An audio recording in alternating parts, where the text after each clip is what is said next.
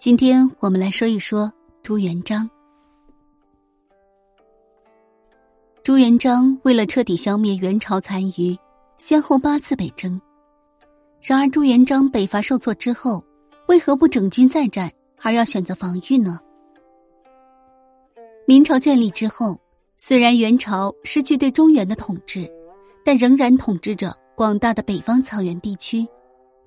明朝时刻感到重大威胁。明太祖朱元璋决定北伐蒙古残余势力。明朝政府为了进一步统一蒙古地区，稳定北部边疆，在洪武时期多次出兵蒙古，先后八次北伐。然而，朱元璋北伐受挫，为何不整军再战，而要选择防御呢？朱元璋称帝之后，为了避免重蹈元朝灭亡的覆辙，在位期间努力恢复国内生产。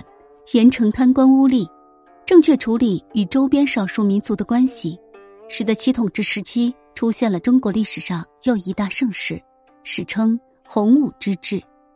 在这一背景之下，朱元璋与北方蒙古各个部落的民族关系思想一共经历了三个过程，分别为战、守、战，最终与蒙古各族形成了兵法对立之局面。